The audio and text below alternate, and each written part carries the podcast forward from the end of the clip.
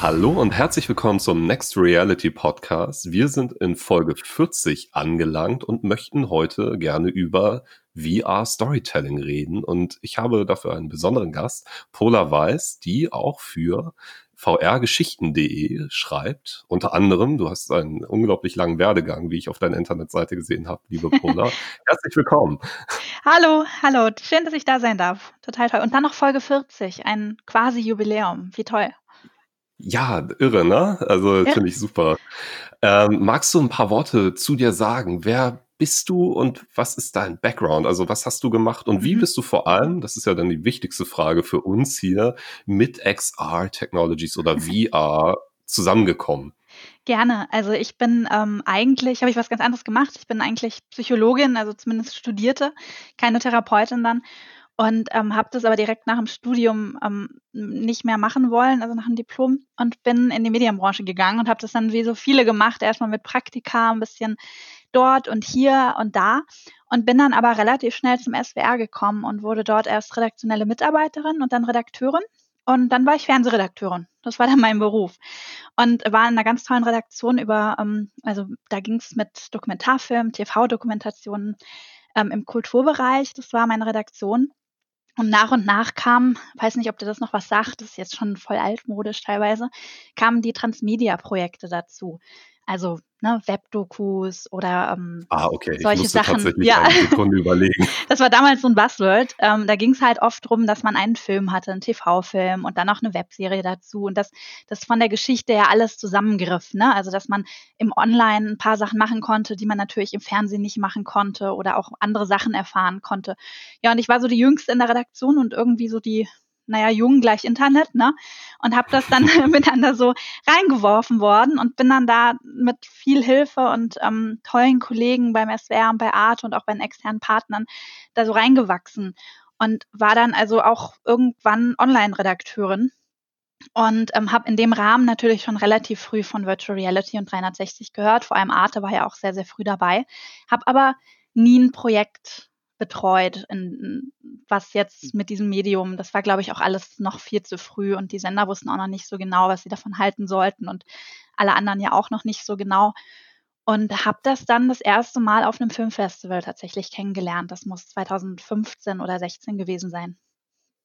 Weißt ja. du noch, was das erste war, was du da gesehen hast? Ja, das war äh, auch eine Arte-Erfahrung.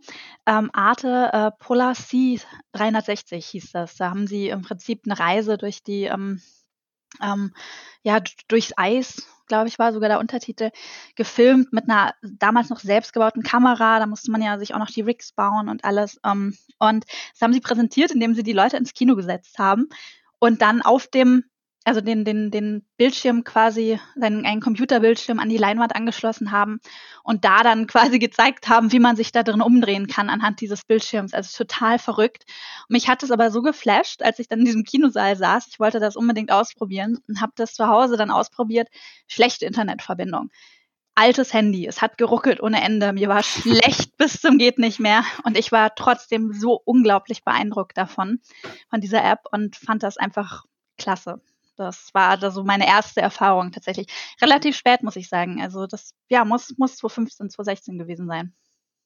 Ja, aber gar nicht ganz so spät. Also immerhin noch so vor der allergrößten Hypewelle um 2016 herum. Also ja. da du, glaube ich, nicht so, nicht so, wie sagt man, Licht, äh, das Licht unter den Scheffel stellen oder sowas. Ne? Ähm, nee, das klingt auf jeden Fall sehr spannend und vor allem diese technologischen, äh, ja, sagen wir mal, nicht so optimalen Momente haben dich nicht davon abgehalten, auch deinen Blog zu gründen, VR mhm. oder deine Internetseite vrgeschichten.de. Also wie ging es dann weiter nach diesen nach dem Erstkontakt mit VR Storytelling oder erstmal Storytelling. Ich habe, ich kenne den Case tatsächlich nur das Arte Polar Ding aus der App damals. Also ich kenne das äh, Thumbnail, ich habe mir es aber nie angeguckt, warum auch immer. Ähm, ja, es ist aus heutiger Sicht natürlich nicht mehr so arg reizvoll, ne? weil es ist einfach so ein klassisches 360-Grad-Sache. Ähm, da, gerade wenn man eine VR-Brille zu Hause hat, ist es natürlich jetzt mit der App und dem Cardboard und so nicht mehr die erste Wahl, was man sich anschaut. Aber ähm, damals hatte mich das sehr beeindruckt. Dann passierte erstmal relativ lange nichts. Da war ich noch beim Fernsehsender und wie gesagt, da hatte ich auch nie ein Projekt, was damit irgendwie in Berührung kam mit VR oder 360 Grad. Ich bin dann aus persönlichen Gründen, also ich war damals beim SWR in Baden-Baden und bin dann aus persönlichen Gründen, weil mein jetziger Mann in Berlin lebte und ich auch die ganze Zeit gependelt bin, zurück nach Berlin gezogen, wo ich auch studiert habe und war dann erstmal hier ohne Job, ähm, war auf der Republika noch so ein bisschen orientierungslos und ähm, wie das halt so ist, ne? man trifft sich da im Hof, trinkt ein Bier und dann war ich mit einem Freund da und habe irgendwie gedacht, weißt du, worauf ich total Bock hätte? Ich würde so gerne mit ähm, Virtual Reality irgendwas machen, darüber schreiben oder so, vielleicht einen Blog. Und anstatt zu lachen ähm, oder irgendwas doofes zu sagen, meint ja klar, mach doch. Also so ganz selbstverständlich. Und das war richtig klasse. Und am nächsten Tag hatte ich mich, habe ich mich hingesetzt und VR-Geschichten aufgebaut, die Website. Habe dann erstmal gelernt, wie man überhaupt eine WordPress-Seite macht und so. Und ähm, genau, das war dann im Sommer 2017 fing das an mit VR-Geschichten. Das war im Prinzip einfach aus einem großen Interesse raus, weil ich das selber gerne wissen wollte. Und heute bist du ja, also du hast ja verschiedene Unterkategorien. Welche Themen, also VR-Geschichten, klar, naheliegend, mhm. äh, Storytelling, so vor allem auch, äh, ich, ich habe mich auch so ein bisschen gesträubt, tatsächlich, muss ich sagen, so das Thema Storytelling nochmal so hoch zu hängen, weil ich immer das Gefühl habe, und das ist aber dann dieses professionelle, ähm, also auch in dieser Folge oder allgemein in einer Folge, ähm, Storytelling in VR wurde von 5000 Leuten beleuchtet, aber auf der anderen Seite habe ich es hier noch nie thematisiert, so, also nicht eine ganze Folge lang, vor allem auch nicht mit jemandem wie, wie dir, mit einer Person, die wirklich extrem viel gesehen hat. Und ähm, das eben auch, äh, du, du hast sehr interessante Blickpunkte. Und deswegen habe ich dich auch hierher eingeladen und freue mich auch, dass du diese Zeit genommen hast. Ähm, wie, wie, hast du dich dem inhaltlich genähert? Dann hast du diese Internetseite und, äh, mhm. und dann was? so. Gute Frage. Habe ich mich auch gefragt am Anfang. Nee, ähm, das Ziel von VR-Geschichten, also ich gucke natürlich, muss man auch ganz klar sagen, ich gucke mit einem Redakteurenblick da drauf. Ne? Also Fernsehredakteurinnen generell sind ja oft so ein bisschen verschrien, dass sie sehr linear denken. Das ähm, ist bei mir auch so. Ich denke wahrscheinlich linearer als ähm, jemand, der tatsächlich Games designt. Ähm, das finde ich aber gar nicht so schlecht, weil ich denke, diese linearen Dramaturgien, die wir haben, sind inzwischen so sehr Common Sense und werden so sehr erwartet, dass man durchaus, also das durchaus eine legitime Frage ist, zu gucken, wie bringt man so einen ähm, Spannungsbogen denn überhaupt, der inhärent ist bei einer linearen Geschichte, wie bringt man den überhaupt in so ein hochsubjektives, hochinteraktives Medium wie VR? Und das war meine Ausgangsfrage, zu gucken, was im Prinzip können wir vom Film anwenden und was funktioniert überhaupt nicht. Also wie, wie kann man da dran gehen? Und die Frage, die immer noch da ist und die auch noch lange nicht beantwortet sein wird, ist im Grunde, wie können wir eine Grammatik bauen? Ne, beim Film wissen wir, es gibt die und die Schnitttechniken. Wenn parallel geschnitten wird, zwei Szenen, wissen wir automatisch durch, weil wir das gelernt haben innerhalb der letzten x Jahre, 100 Jahre, wissen wir, das ist meistens eine Gleichzeitigkeit gemeint. Manchmal auch was anderes, aber oft schon eine Gleichzeitigkeit. Ne? Also Kind ist in Gefahr, Mutter rennt aus ähm, Vorstandsmeeting, Vater rennt auf, aus Coffeeshop und wer ist als erstes da? Und das wird dann parallel geschnitten und bildet so einen Spannungsbogen. Ähm, geht das in VR? Geht das nicht? Kann man sowas überhaupt machen? Das sind so die Fragen, die ich halt interessant finde und noch immer ähm, denen ich noch immer folge. Allerdings natürlich habe ich mich ein bisschen vom Film gelöst, weil auch sehr vieles nicht anwendbar ist. Ähm, ich bin jetzt keine Expertin für Game Design. Das sind dann so Sachen, wo ich dann lieber Leute frage und Interviews mache. Ähm, aber ich kann natürlich ähm, schon auch von einer bisschen tieferen Metaebene gucken, ähm, was bedeutet das eigentlich? Und ich versuche auf der einen Seite mich sehr an den Erfahrungen entlang zu hangeln, indem ich Interviews mache mit den Regisseurinnen, mit den Autorinnen, die das gemacht haben. Auf der anderen Seite gucke ich aber auch, dass ich einen Blick zurücktrete und mal so ein bisschen zusammenfasse. Ich habe zum Beispiel einen Artikel geschrieben über, ähm, über 180 Grad VR-Erfahrungen. Also warum, also ist, ist, ist das was? Ähm, was bringt das? Ist das so neu? Ähm, und diese, diese zwei Spannungsfelder, ne, auf der einen Seite sehr, sehr direkt an, an den VR-Erfahrungen, auf der anderen Seite immer wieder den Schritt zurückgucken und zu gucken, was sind da jetzt Gemeinsamkeiten, was sind die Unterschiede, ähm, wo widersprechen sich vielleicht auch die einzelnen Erfahrungen, wo lagen Fehler, aus was können wir lernen, das so ein bisschen zu sammeln und äh, zusammenzubringen, um eine eigene Sprache zu finden. Hast du denn den Eindruck, äh, wir kommen gleich auch noch mal in eine Richtung, Mhm. wir hatten schon im Vorgespräch ein bisschen darüber gesprochen, was dieses Jahr auf dem Tribeca Film Festival, Short Film Festival abging. Aber einmal vorab, hast du den Eindruck, dass es da eine Progression gibt, dass es irgendwie vorangeht? Weil gerade Schnitttechniken, würde ich jetzt behaupten, haben sich auch in VR inzwischen natürlich anders als im, oder im, im, im ja, so, noch einmal ganz zurück, haben sich im, im VR-Film oder 360-Grad-Film jetzt ja auch schon, würde ich mal stumpf behaupten, verändert. Also ist zumindest mein subjektiver Eindruck. Im Vergleich zu 2015 ist es mitunter heute schneller, äh, Mhm. weil man ja, auch so dieses Gefühl hat. Also würdest du das unterstreichen oder widersprechen? Nee, so. absolut. Also ähm, es werden sehr, sehr viel mehr Schnitte gemacht. Also inzwischen, ähm, es ist auch haben die meisten so ein bisschen rausgekriegt, welche Schnitte funktionieren, welche nicht, sind auch deutlich experimentierfreudiger. Also nimm zum Beispiel den VR-Film The Great Sea. Ähm, da schneiden sie wirklich wie die Wilden, muss man wirklich sagen. Manche Sachen funktionieren davon, andere nicht. Ähm, aber sie, es ist einfach ein unglaublich toller Film, um zu gucken, welche Schnitttechniken könnte ich dann auch noch ausprobieren. Ne? Also die haben einfach rumprobiert. Und das, sowas passiert jetzt mehr und mehr. Was zum Beispiel auch passiert, sind Bewegungen. Also man kann kaum noch einen VR-Film sehen, ohne dass eine Bewegung drin ist. Aber das ist eben nicht wie am Anfang so die typische Achterbahnfahrt oder ähm, so ein Drohnenflug, wo man dann nicht genau weiß, warum muss ich jetzt in der Luft hängen, Hilfe, falle ich da runter. ähm, oder wo man auch, wo einem vielleicht einfach schlicht schlecht wird. Denn das sind dann sehr subtile Bewegungen, die man manchmal auch gar nicht mitkriegt. Ähm, und solche Sachen werden natürlich mehr und mehr ähm, gemacht. Und am Anfang hatte man diesen ganz starren, ähm, ich habe eine Person ähm, im Raum und ich setze jetzt einfach die Kamera hin und dann passiert was, was natürlich jetzt aus heutiger Sicht wiederum fast langweilig ist. Ne? Ja, es hängt ja immer ein bisschen davon ab, finde ich. Also ich habe ja auch echt viel Kram reingezogen. Und ich finde ich finde es ganz spannend. So, ich weiß nicht, hast du von, äh, ich glaube, Robert Rodriguez The Limit gesehen? Diese Ja. Action-Geschichte? Ja. Wie, war dein Eindruck? Also, Ich habe es nicht sehen können. Mir war, mir war nach So. 30 Sekunden war mir dermaßen schlecht tatsächlich. Ähm, ich habe ich hab das nicht, ich habe das nicht zu Ende gekriegt, muss ich zugeben.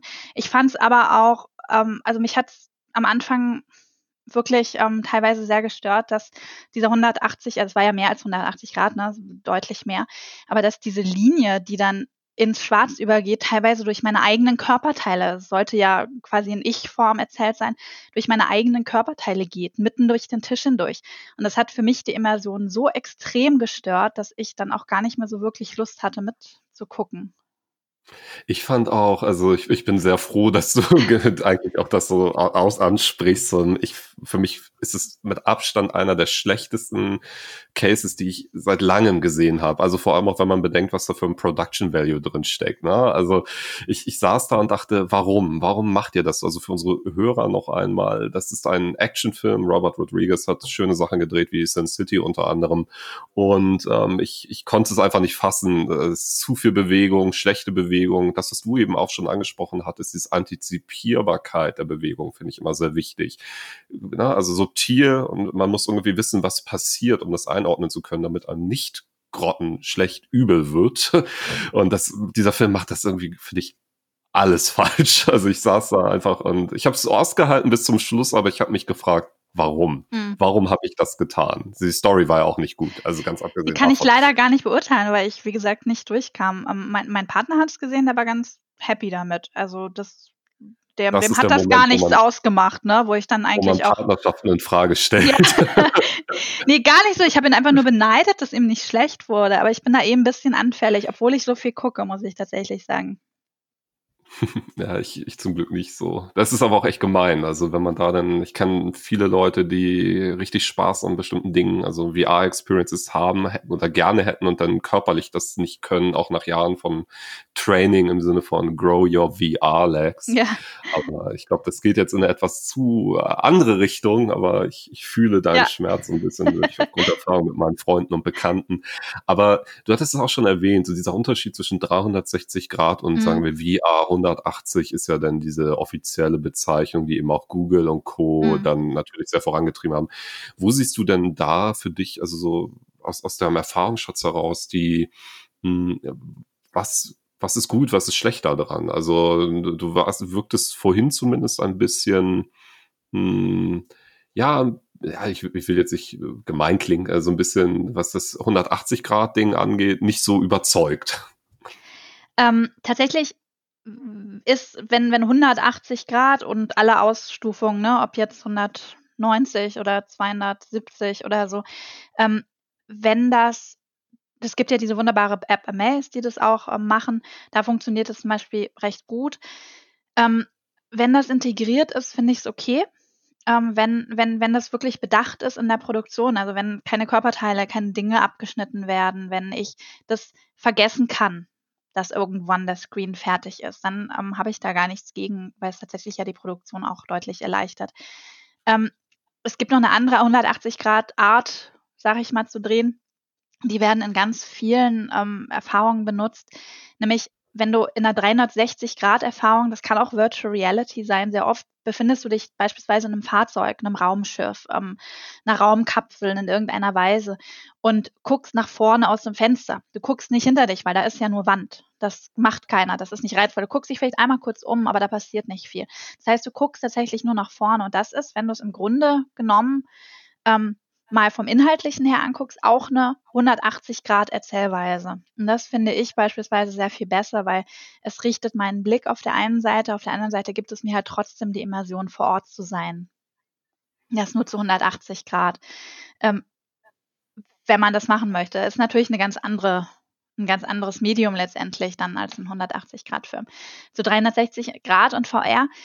Ähm, ich finde beides ich persönlich mag Virtual Reality natürlich lieber, weil es gibt dir einfach so viel mehr Möglichkeiten. Du kannst interaktiv sein, du kannst dich bewegen, du kannst mit anderen Personen interagieren.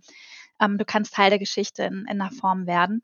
Ich finde aber, es muss nicht unbedingt sein, weil eine, auch eine 360-Grad-Geschichte hat unheimlich Potenzial, wenn sie gut gemacht ist, wenn sie schön ist. Ähm, Gerade Animationsfilme in 360 Grad, die eben nicht interaktiv sind, ist wunderbar. Das funktioniert ganz toll. Das will ich überhaupt nicht schmälern, diesen ähm, 360 Grad.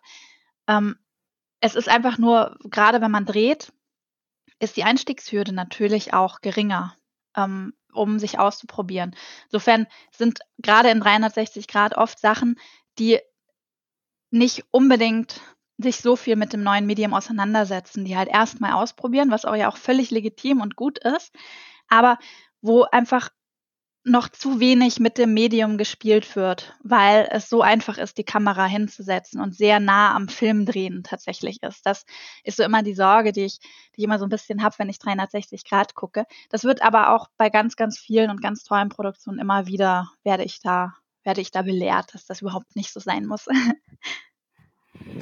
Das stimmt durchaus. Und ich finde auch, das, was du ja gerade angesprochen hast, wir haben jetzt hier so ein bisschen ähm, für die Hörer, die nicht ganz so äh, fit in dieser Terminologie sind, ähm, VR ist dann eben dieses wirklich live berechnete, interaktive 3D-Umgebungsding, dass wir halt wirklich in der Welt sind und das andere sind Aufnahmen in der Regel nicht äh, interaktiv, aber du hattest die App Amaze erwähnt, die eben das dann auch so ein bisschen spielerisch damit umgeht. Das sind dann interaktive Filme. Habe ich auch lange nicht reingeschaut, aber packe ich auf jeden Fall auch in die, in die Show Notes, weil ich finde, dass es äh, sehr spannende Ansätze sind und zum Teil auch sehr spannende Geschichten, mhm. die finde ich, ein bisschen mehr Aufmerksamkeit verdienen, als sie in, in Summe bekommen.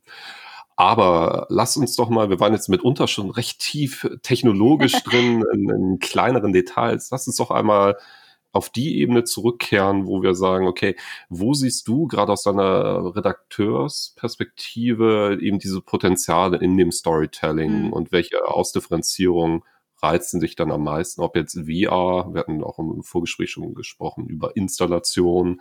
Ähm, was hat dich in, in den letzten Jahren so beeindruckt und vor allem warum?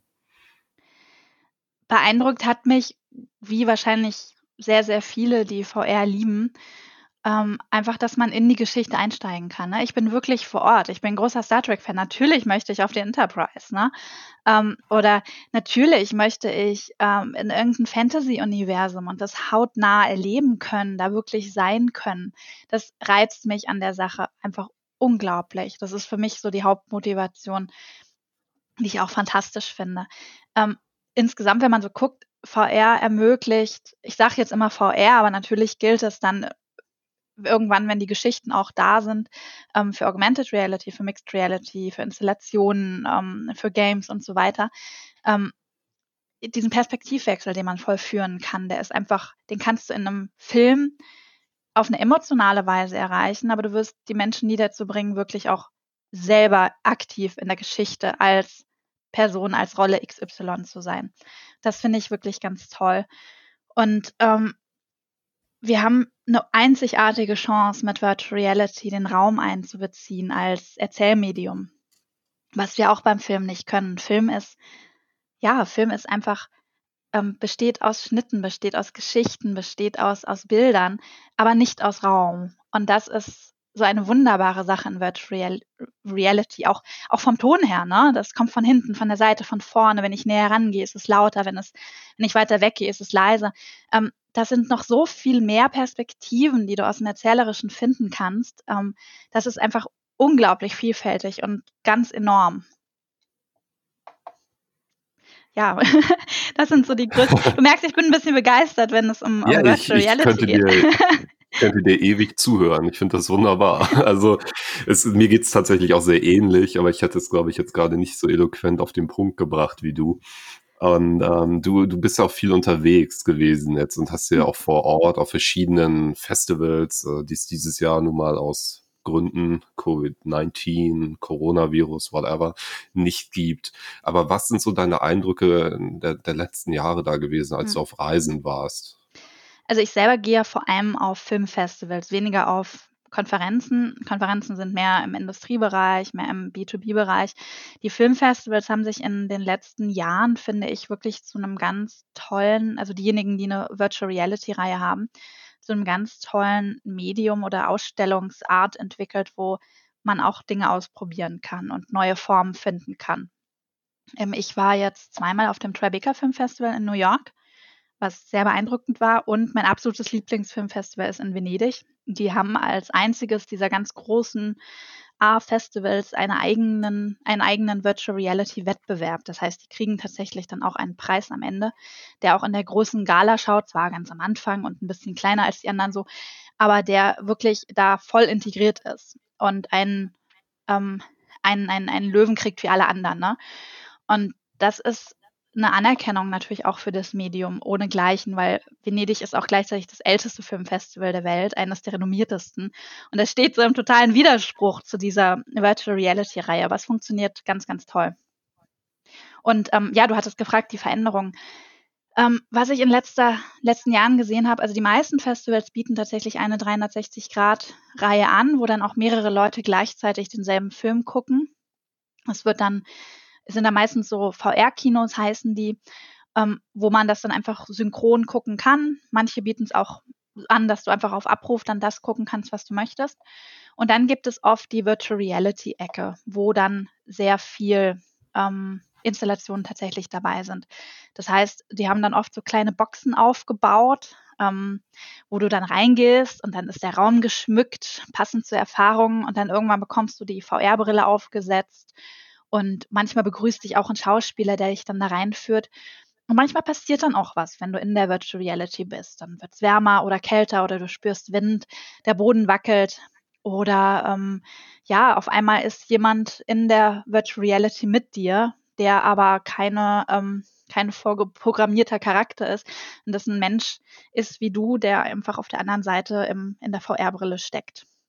Und solche Überraschungen werden immer mehr bei den Festivals. Also es wird immer mehr Eventcharakter tatsächlich, was ich aber sehr schön finde, weil das hat ja einen unglaublichen Reiz, die Sachen dann dort zu sehen. Auf jeden Fall. Also ich habe leider noch nicht eine so interaktive Experience äh, erlebt im Sinne von, wie, wie du das so schilderst, auf, in so einem Filmfestival, aber eben so gemischte ähm, ja, Hyper-Reality, Mapped Reality hm. Experiences wie in Prag beispielsweise ähm, die Möglichkeit, äh, dem, dem legendären Golem in Prag des Mittelalters gegenüberzutreten und das dann eben auch mit mehreren Nutzern gemeinsam. Warst du da? Hast du es gesehen? Ich nämlich nicht. Ah, okay, doch, doch. Das, äh, ich fand es auch sehr gut gemacht. Äh, es war schön.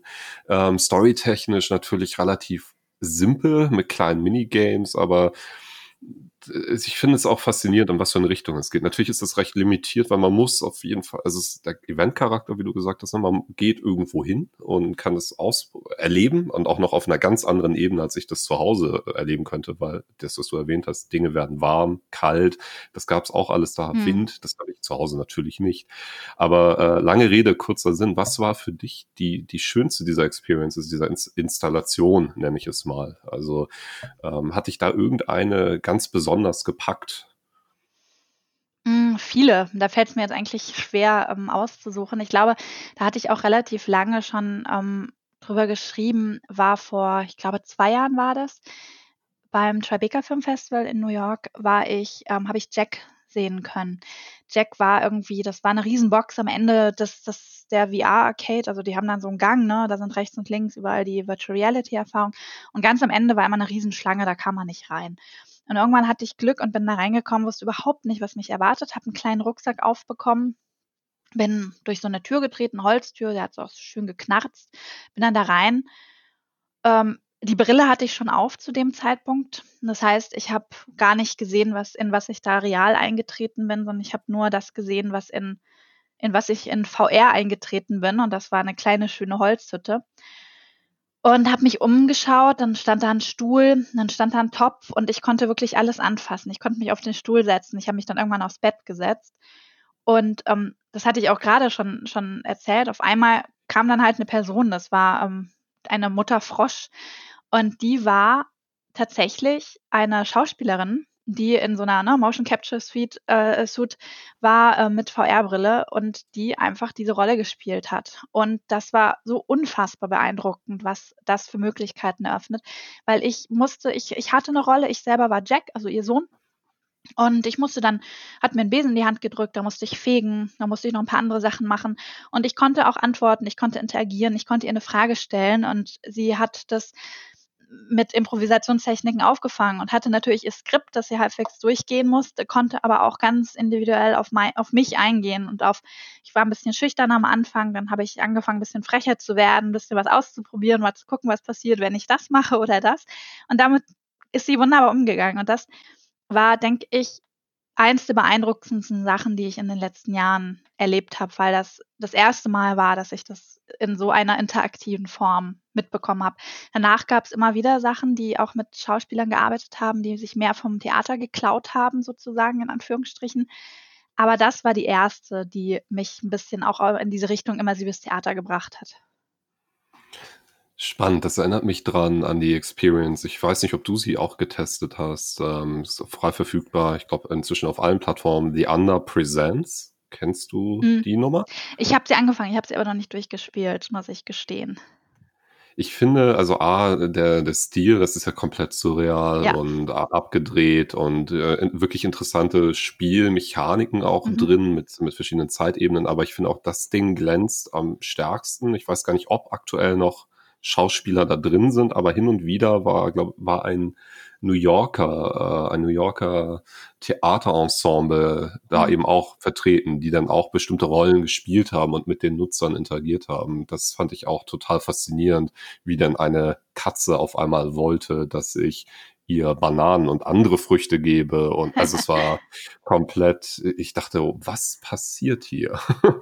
Das ist verrückt, ne? Nee, ich hatte es leider ohne Schauspieler. Wahrscheinlich ähm, bin ich deswegen auch nicht so ganz durchgekommen erstmal. Nee, ich fand es von, von der, also das, was ich gesehen habe, war auch total spannend gerade von der Erzählart her und, und, und diese Mechaniken, die sie da eingebaut haben. Also wahnsinnig fantasievoll und echt spannend. Aber ich muss noch fertig, muss noch fertig spielen. Ich habe da so ein paar, ich habe so eine Liste mit ganz vielen Sachen.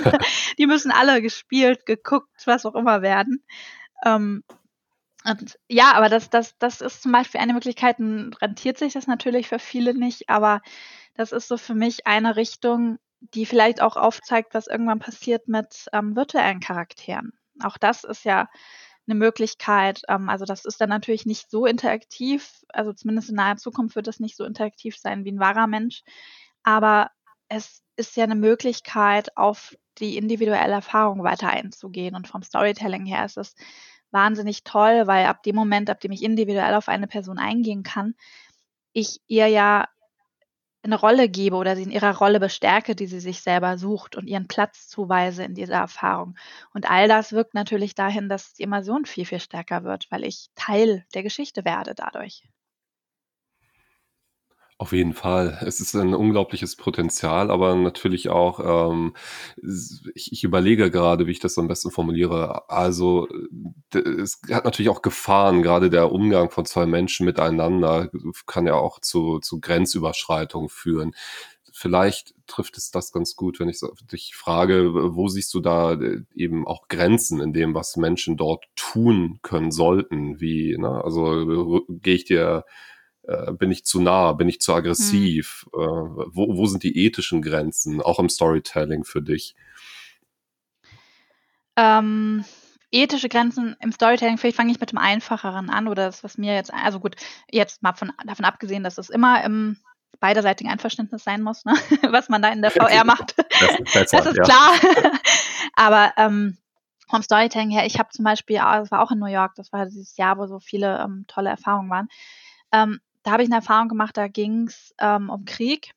Und ich hatte auch nicht, ich lese immer nicht so arg viel von Erfahrungen. Ich lasse mich da meistens so relativ unbewusst, also erstmal so unbescholten, naiv drauf ein. Hatte auch wieder einen Rucksack auf, bin in ein richtiges Set gegangen, ähm, habe mich so an eine Mauer gelehnt und auf einmal, so schön, schöne Marktszene, ne? Leute liefen rum und auf einmal fiel eine Bombe runter. Von jetzt auf gleich. Bam.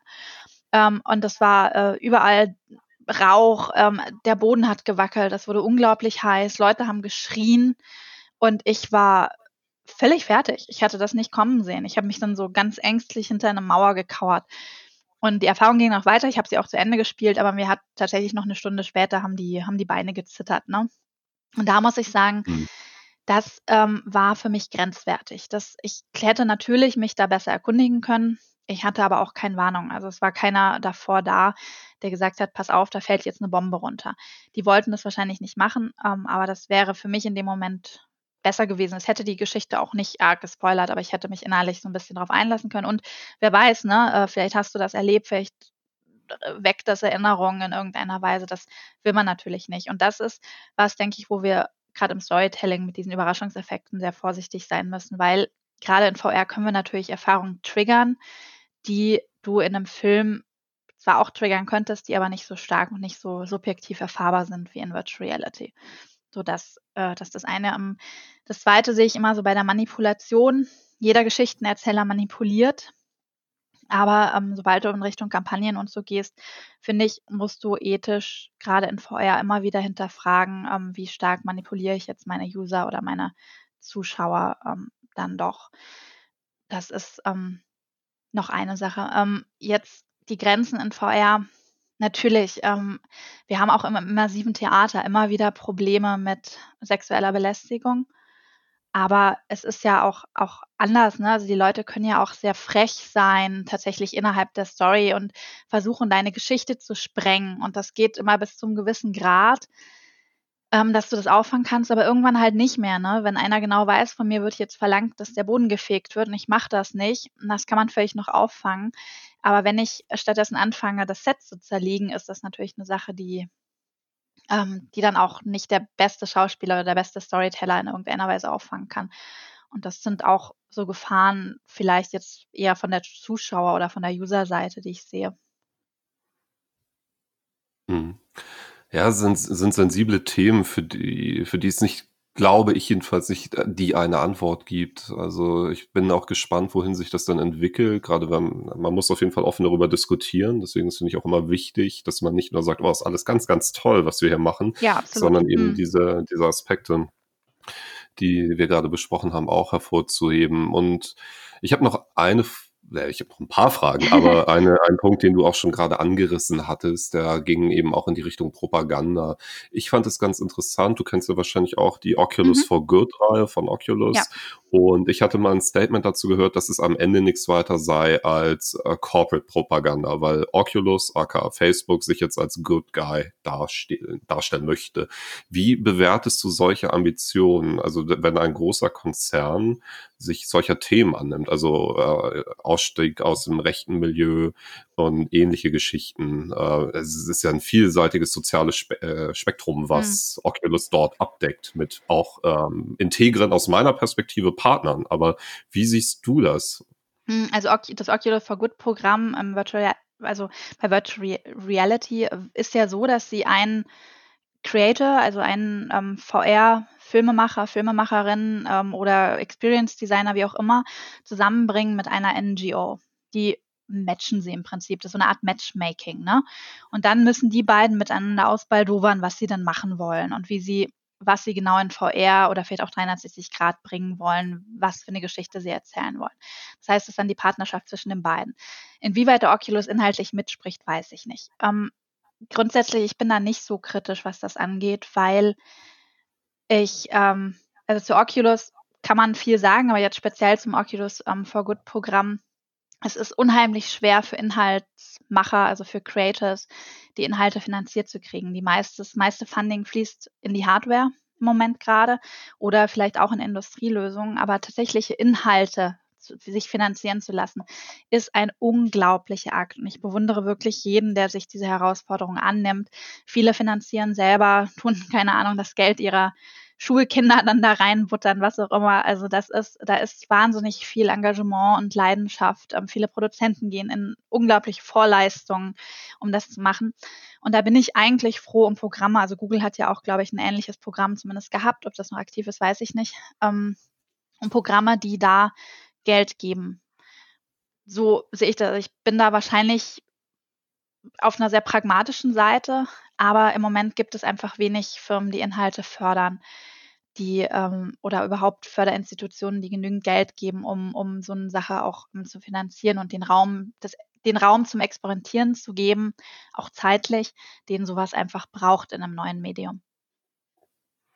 Und ähm, wenn das Oculus, wir müssen auch alle sagen, ne, wir, wir sprechen, wir gucken sicher auch viele von uns über Oculus Quest, Rift oder Go oder wie auch immer.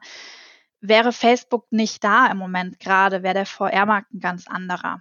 Das muss man halt auch sehen. Die haben ihre eigene Agenda, die haben ihre eigenen Gründe, ja. Ähm, aber wenn man das jetzt mal ganz pragmatisch sieht, ähm, mit solchen Inhaltsprogrammen ist es mir lieber, als ähm, wenn sie nicht da wären als nur die knüppelharte Richtig. Agenda der mutmaßlichen Weltherrschaft, ja. so wie die Leute gerne tun. Ja, ich, ich bin auch ganz, also zumindest auch, äh, was diesen Punkt angeht, total bei dir. Ich, äh, der VR-Markt ohne Facebook und Oculus würde, glaube ich, signifikant anders aussehen. Ja, und man muss halt auch sehen, diese Themen, die bei Oculus for Good gefördert werden, ähm, das ist, glaube ich, auch nicht arg viel Geld, was da reinfließt. Ne? Also das sind jetzt keine ähm, halbe Million Großprojekte, die dann da drin entstehen, das nicht. Aber die Themen, die darin gefordert werden, hätten es in anderer Hinsicht sehr schwer, weil das User einfach nicht kaufen. Wer kauft denn bitte schön eine Geschichte in 360 Grad, die ähm, von einem weisen Mädchen in Uganda handelt? Ne? Mit Sicherheit gibt da keiner drei, vier, fünf Euro für aus. Und anders hätten wir diesen Inhalt halt nicht. Ja, auf jeden Fall. Also das ist dann immer das Thema, ne? Ja. Wie, wofür geben Leute sowieso Storytelling? Ich finde es dann persönlich auch schon immer, und das ist ja schon im Mainstream auch ein Riesenthema, wie viele Leute sich einen Netflix-Account teilen, obwohl der Preis dafür relativ, also aus meiner Perspektive so gering ist. Also ich, ich verstehe es gar nicht, wie sich Leute in, in Vollzeitbeschäftigung dann zu sechs, in, na, übertrieben wahrscheinlich, aber in, in einen Netflix-Account reindübeln, weil das ja so viel günstiger. Ich denke, okay, also ich bezahle gerne 14, 15 Euro für die 4K Netflix-Variante, weil ich meine, rein inhaltstechnisch, ja. Aber das ist, wenn man das dann in den kleinen Nischenmarkt VR projiziert, wie soll das funktionieren? Halt also, noch kleiner, ne? Und noch, genau. noch winziger, ja. So wie, das soll jetzt fünf Euro kosten oder am besten noch 20 oder solche mhm. Geschichten. Das ist natürlich kritisch. Also die, das, das läuft ja auch leider so ein bisschen wie im Film. Ne? Die meisten verdienen ja gar nicht durch das Produkt an sich, was sie dann irgendwann rauskriegen, sondern tatsächlich durch die Produktion. Das heißt, die Produktion ist gefördert, die kreiert Arbeitsplätze, aber ähm, alles, was dann draufkommt durch Verleih, Vertrieb, Verkauf, ähm, paar Games natürlich abgesehen. Games ist nochmal was ganz anderes, ne? Aber ähm, so im VR-Markt, das ist dann Geld, was vielleicht auch Lücken stopft oder über das man froh ist, aber da kann man einfach nicht mit rechnen am Anfang. Definitiv. Aber da, da sind wir auch schon in einer ganz guten Ecke gelandet, nämlich du hattest es auch so ein bisschen angeteasert. Es gibt natürlich aktuell Grenzen, ne? also nicht ethisch diesmal, sondern mhm. auch technisch. Wo siehst du aktuell gerade für Storytelling die, die Grenzen, denen wir da ausgesetzt sind? Sei es Auflösung, Verbreitung von Geräten. Was ist für dich da der kritischste Faktor? Ähm, auch für Storytelling, aber das gilt mit Sicherheit auch für andere Sachen. Ich einen großen Nachteil habe ich immer, dass man es eben allein machen kann. Und Geschichten, man geht ja ins Kino, ne? man guckt sich Serien gemeinsam an, man spricht auch über Geschichten. Und äh, dass diese Geschichten momentan größtenteils, es gibt natürlich an Ausnahmen, größtenteils alleine erlebt werden müssen, sehe ich als einen großen Nachteil an. Und ich glaube, da wird hoffentlich auch einiges passieren, dass man eben nicht nur Social VR hat, in dem man sich unterhalten kann, sondern dass man eben auch gemeinsam immer mehr Geschichten miteinander durchleben, durchspielen kann. Ähm, das ist so, so eins, was, was wir halt oft machen. Also ich bin, ich bin ja so ein kleiner Schisser, ne? Ich kann ja, ich kann ja keine Horrorerfahrungen machen, das gebe ich auch echt zu. Und was wir dann oft machen, ist, dass, dass ähm, mein Mann dann hier sich in die Spukhäuser traut und irgendwelche Zombies erschießt. Und wir ähm, haben das, und ich gucke auf dem Bildschirm oft zu, ne? Und ähm, das macht zum Beispiel sehr, sehr großen Spaß. Also so haben wir eine Möglichkeit, das zu teilen, diese Erfahrung. Aber eigentlich ist es ja nicht Sinn der Sache, weil ich bin natürlich viel weniger immersed dann in der Hinsicht. Ähm, das Zweite, was ich sehe, ist, dass ähm, je technisch besser, je geiler die Grafik ist und so weiter. Also wir haben eine, eine Vive Pro zu Hause. Aber da funktioniert dann halt immer mal was nicht. Dann fällt da irgendwie ein Tracking aus. Da muss man da noch irgendwas koppeln. Da muss man da noch irgendwie den Raum wieder neu bestimmen, alles nochmal ausschmeißen, wieder anschmeißen und so. Also je, je, je besser das Ganze wird, desto fehleranfälliger wird das einfach auch gerade. Und das ist so für den normalen Menschen super, super schwierig zu handeln. Und das ist eigentlich schade, weil die einfacheren Lösungen auch eigentlich nicht die befriedigenden sind in Virtual Reality. Und vom Storytelling her ist, finde ich, die Hauptfrage immer, und das habt ihr garantiert auch schon in diesem Podcast mehrmals angesprochen, muss das denn in VR sein? Oder muss das in 360 Grad sein? Kann ich das nicht auch einfach in einem normalen Film machen? Warum? Soll das jetzt in 360 Grad? Ähm, und das, das finde ich so die Hauptfrage, mit der man sich am Anfang immer auseinandersetzen muss, weil keiner will gerne eine Brille für eine halbe Stunde oder eine Stunde tragen, wenn ich das eigentlich auch gut an einem Bildschirm hätte sehen können, vielleicht sogar emotionaler und mit einem besseren Storybogen ähm, erzählt und spannender und ähm, einfach wirklicher. Und dann kann ich halt dazu meine Limo trinken und ähm, mich dann unterhalten, das zu mehreren gucken. Das sind so für mich die, die größten Grenzen, dass wir noch nicht genau, genau genug herausbaldowert haben, welche Geschichten eignen sich eigentlich genau für VR. Hast du ein Beispiel dahingehend, wo äh, irgendein, vielleicht, du musst doch keinen Namen nennen, wenn du jemanden diskreditieren möchtest, aber ein Beispiel dafür, wo du so grob gedacht hast, so, mhm. warum genau war das jetzt in VR? äh, außer The Limit von Rodriguez. ähm, obwohl ich auch dankbar bin um The Limit, ne? weil das habe ich jetzt auch schon, schon vorhin gesagt, ich bin dankbar um jeden Filmemacher und Game Designer und Game Creator, der sich in dieses Medium wagt und da einfach experimentiert, weil auch aus Sachen, die nicht klappen, können wir ja lernen tatsächlich. Oder die in meinen Augen nicht klappen. Um, ähm, und insofern finde ich jeden, der sich da reinwagt und da experimentieren will, total wichtig und der trägt dazu bei. Das ist übrigens auch der Grund, warum ich auf VR-Geschichten jetzt keine Verrisse schreibe. Das ist so eine meiner Philosophien. Ich mache nie, ich versuche, wenn dann konstruktive Kritik zu machen oder ähm, halt mit den Leuten, die das gemacht haben, auch ins Gespräch zu gehen und auch zu fragen, warum habt ihr das denn so und so gemacht? Das hat für mich jetzt nicht so, der Teil hat für mich nicht so gut funktioniert. Ähm, und da im Gespräch zu sein, aber ich mache keine Verrisse. Jetzt fällt mir natürlich auch nicht auf den Stegreif was ein, wo ich das total denke, aber oft, hatte ich ja vorhin schon angesprochen, ist es leider oft bei 360 Grad, die ein unheimliches Potenzial haben, ganz toll sind, aber einfach dadurch, dass da die Einstiegshürden so gering sind, ähm, verleitet es oft dazu, Geschichten in 360 Grad zu filmen, die vielleicht nicht ideal für 360 Grad wären oder zumindest nicht in der Machart, die vielleicht mit einem normalen Kurzfilm, mit einem flachen Film in Anführungsstrichen, ähm, besser bedient wären. Hm. Mhm. was ich immer, was ich auch immer ein bisschen schwierig finde, sind Schauspieler in 360 Grad, also wenn, wenn, wenn die wirklich halt gefilmt werden, ne? Weil das immer ein bisschen schwierig ist. Du kannst halt keine Close-ups machen, so wirklich in VR. Und dadurch wird es, wenn es eine lange Szene ist, das schnell langweilig, weil du dann einfach zwei Menschen um dich rum oder einen Menschen um dich rumlaufen hast, der ähm, mit dir spricht oder auch nicht. Und das, das erinnert so ein bisschen so an, an, an 50er Jahre Fernsehen, wo dann immer, wo du die dann immer so im, im, im weiten, ähm, im weiten Ausschnitt hattest und ähm, ja, dann eigentlich ähm, nie so wirklich die Schnitte rein und raus hattest, wie wir es jetzt kennen, die Dynamik da nicht so ganz da ist. Ja, das Spiel mit der Kamera ja. ist natürlich ein ganz anderes als, ähm, das muss man wohl auch lernen, aber auch da würde ich jetzt in die Richtung gehen und behaupten, wenn ich, wenn ich mir Filme von vor ein paar Jahren anschaue und heute gibt's da auch echt große Fortschritte.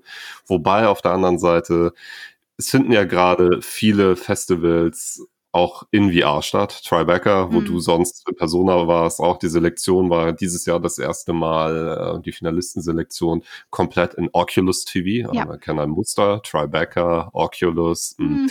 Okay. Ähm, Nein, wir äh, war auf jeden Fall dort verfügbar und jetzt ist auch das äh, South by Southwest Programm dort ja. verfügbar. Da hatten wir beide im Vorfeld schon gesagt, South by Southwest haben wir uns noch nicht angeguckt, aber ihr da draußen schaut mal rein. Ich pack den Link auf jeden Fall auch noch mal rein. Und ähm, Tribeca, wie, wie ist da dann die Serie? Mhm. Ich unterstelle gerade, es gibt Fortschritte und wie, wie ist dein Verdict von, von der Selektion dieses Jahres? Ohne Verriss, bitte. Ja, ja. Ähm, äh, bei Tribeca, ich muss auch sagen, es war ja bei Tribeca auch so, wenn ich da war, ne, es gab immer die Virtual Reality Arcade und dann gab es das 360 Grad Kino. Und in dem Kino war ich tatsächlich, muss ich gestehen, seltener, weil mir da die Filme oft nicht so gut gefallen haben. Vor allem, weil natürlich die Arcade spannender war insgesamt. Ähm, das ist jetzt, glaube ich, sehr subjektiv. Ähm, ich habe ein paar von den Tribeca-Filmen gesehen. Ich war dieses Jahr ein bisschen enttäuscht, aber ich habe natürlich auch immer diesen großen Erwartungshorizont da, dass eigentlich ich ja weiß, was nicht stattfinden kann, ne? nämlich diese tollen Installationen, ähm, interaktive VR-Erfahrungen, die da sind, wo du dann auch wirklich mit den Leuten sprechen kannst. Und ähm, Tribeca habe ich immer so empfunden, als dass sie auch im 360-Grad-Bereich tatsächlich relativ viel Experimente zulassen, was sehr schön ist. Ne? Aber für mich, mich hat da jetzt dieses Jahr, ich habe aber auch nicht alle gesehen, ich habe mich dann irgendwann ein bisschen ausgeklinkt. Es war sehr, sehr reichhaltig. Ähm, ich, also es war jetzt nicht so, dass mich jetzt eine total geflasht hat und ich jetzt hinten übergefallen bin und gedacht habe, mein Gott, da muss ich jetzt sofort drüber schreiben, sonst kann ich nicht schlafen. Keine schlaflosen Nächte ja. bei der Und South by Southwest freue ich mich total drüber, weil da hatte ich noch nie die Chance hinzugehen und wollte das immer. Und jetzt zumindest so ein kleines Stückchen zu bekommen, ähm, da bin ich echt gespannt drauf. Ich tatsächlich auch. Also auch Tribeca, wie gesagt, ich, mir fehlt natürlich die, die, die reale Erfahrung, die du da hast und was du da noch reinprojizieren kannst. So vielleicht auch die Vorstellungskraft, ah, so hätte das vielleicht inszeniert auch noch aussehen können. Ähm, ich, ich saß halt wirklich da, ich habe mich durch fast das gesamte Programm geguckt Respekt. und habe mich habe mich am Ende gefragt, warum. Ähm, es hat sich mitunter angefühlt wie ein Trip ins Jahr 2016. Das klingt jetzt erstmal nicht so dramatisch, aber in dem Feld ist es dann doch äh, komisch. Ich habe aber meine Favoriten wiedergefunden. Die habe ich nämlich getwittert. Äh, Home fand ich richtig gut. Tatsächlich, das war, das war eine alte taiwanesische Dame, die Familienbesuch bekommt und in einem Rollstuhl sitzt. Und das ist eigentlich nur so eine, ja, was passiert um mich herum Geschichte. Das äh, also sehr spannend, die Familiendynamiken zu sehen. Das hat mir echt mhm. extrem gut gefallen. Und dann tatsächlich noch Rain Fruits über einen, ähm, einen Wanderarbeiter in Korea, der war stilistisch sehr stark und auch French, wenn ich das richtig ausspreche. Das geht um ähm, eine Minderheit in den USA. Das waren aber die beiden letzteren waren eher auch auf dieser visuellen Ebene, mhm. also sehr trippy und das, also mich persönlich hat das dann irgendwie angesprochen, was auch immer das jetzt bedeuten soll. Und ähm, ich gucke mir jetzt hoffentlich die Tage auch die South by Southwest mhm. äh, Collection an. Da bin ich sehr gespannt drauf. Ach ja. Ja, das das werde ich auch auf jeden Fall machen. Ich habe noch diesen einen Film gesehen, wo du dann in so ein Haus in so ein Puppenhaus springen musst und davon so creepy Plüschhasen, ähm, ge ge gefangen genommen wirst. Das Ja, war das ist super crazy. Attack on Daddy. Ich habe jetzt hier gerade auch noch eine Liste offen, um mir das nochmal vor Augen zu führen. Ich cheate heute ein bisschen. Ähm, Attack on Daddy gehört auch zu den wenigen Filmen, die ich abgebrochen habe, vor allem weil er auch in 360 Grad ohne Stereoskopie gedreht war. Also das verstehe ich dann irgendwie auch nicht mehr. Es fühlte sich so Retro an, keine Ahnung. Also ich, ich wollte es auch nicht sehen und dann diese Hasen, habe ich auch gedacht, oh Gott, okay, reicht jetzt auch. ich habe mich da ziemlich kaputt gelacht. Die Hasen, die fand ich, also ich fand die Hasen super. Die Hasen waren ja, klasse. Ja, das. Ich fand aber sie äh, ja, war, ja, ja, also ich hatte ein bisschen Angst, aber ich bin ja wie gesagt nicht die, die standhafteste, was jeg jegliche Art von kleiner Unheimlichkeit in VR angeht. Standhafter als ich offensichtlich. Ja, ne, ist super spannend. Also ich, ich bin auch echt, ähm, ja, diese Progression, ich hatte im Vorfeld auch mit dir geredet, ich habe mir jetzt heute noch War Remains, also Erster Weltkrieg-Geschichte, mir gekauft, aber noch nicht getestet. Also ich ähm, habe schon wieder Lust, äh, mir, mir so ein Ding aufzustülpen und zu gucken, wo die Reise ja. hingeht und was ich so verpasst habe. Das Ding ist ja auch etwas älter, meintest du? Zwei Jahre, ein Jahr? Ah, naja. Welches jetzt? Uh, War Remains. Ach so, ja. Ähm, ich glaube, es ist ganz neu rausgekommen jetzt, aber ich habe es tatsächlich vor zwei Jahren auch schon auf dem Tribeca Film Festival gesehen. Nee, mhm. vor einem Jahr, letztes Jahr, 2019 war das. Da war das eine Rieseninstallation, ähm, wo du reingingst. Sie hatten da sogar, na, am Anfang hast du ja, das kann ich jetzt glaube ich sagen, ohne den Inhalt zu spoilern, hast du so einen kleinen Flugszene. Da sitzt du in einem, was war denn das? Zeppelin? Ähm, auf jeden Fall fliegst du da in, in so einer Kapsel und das hatten sie halt nachgebaut, ne? Und du bist dann da tatsächlich reingegangen. Und ähm, das war sehr eindrücklich wieder. Das war wieder eine Kriegserfahrung, was ich ja eigentlich immer so ein bisschen schwierig finde in VR. In dem Fall fand ich es sehr respektvoll gemacht. Und ähm, du warst tatsächlich in einem Graben. Also du hast auch die Wände gespürt, ne? Mhm. Und ähm, hast gespürt, wie unglaublich bedrückend das sein, gewesen sein muss. Und ich glaube, das war noch, noch eine, eine, Stufe mehr, als sie das jetzt in reiner VR darstellen können.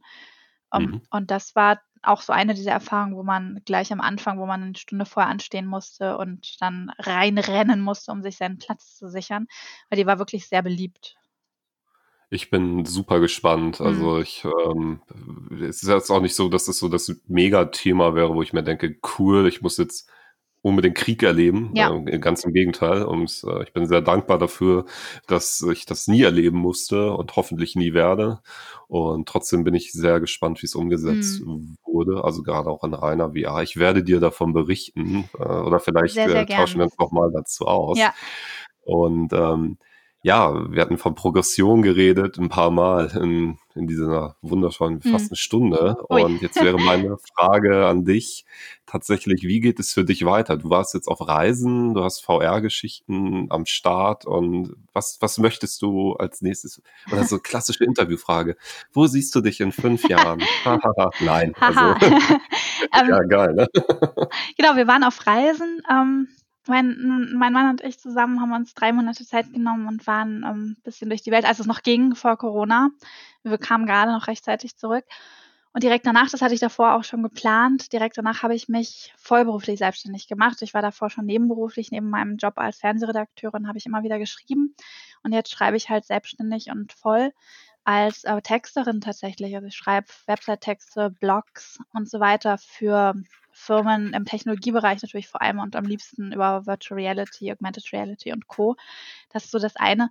Und zum anderen hoffe ich natürlich, dass ich dieses ganze Wissen, was ich mir in den letzten zwei, drei Jahren angeeignet habe über Storytelling, ähm, wie man eine Geschichte so aufbaut, dass die Leute auch tatsächlich berührt werden und ähm, also berührt im dramaturgischen Sinne sowohl weinend als auch lachend da rausgehen können ähm, und, und, und über mit Humor und, und Trauer und so weiter, alles, alles ab, dass man das abdecken kann, dass man diese, diese, dieses Werkzeug hat, ähm, dass ich das weitergeben kann und möchte gerne in ähm, der Zukunft dann ähm, Storytelling-Beratung für Virtual Reality-Projekte machen. Das wäre so mein großer Traum, ähm, um dieses gesammelte Wissen einfach, weil ich weiß, in meinem Kopf ist natürlich viel mehr, als ich äh, in VR-Geschichten einfließen lassen kann, weil es einfach sehr viel Zeit kostet, diesen Blog zu betreiben.